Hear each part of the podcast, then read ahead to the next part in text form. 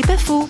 Il avait 18 ans quand on lui a diagnostiqué une CEP, une sclérose en plaques. Ludovic Struby a gardé pourtant bon moral. J'ai toujours le sourire. Mon positivisme, bah, il est vraiment à tout rompre. Et rien ni personne qui peut me l'enlever.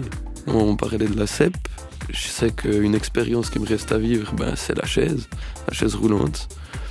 Et puis même dans le cas d'une chaise roulante, les skateparks ils me font pas peur. J'ai pas de limite. C'est un nouveau challenge, un nouveau mode de vie. Ça reste exceptionnel à vivre. J'ai toujours réussi à trouver le petit truc, la toute petite chose, la petite virgule qui fait que, ben, en fait, c'est, beau ce qu'on vit. Dans tous ces malheurs, regarde un petit peu, lève les yeux, puis tu verras qu'il y en a des belles choses, il y en a des, des choses incroyables à vivre, des gens incroyables à rencontrer. Il y a tellement d'expériences à vivre par l'autre, par le prochain. C'est pas faux, vous a été proposé par Parole.fm.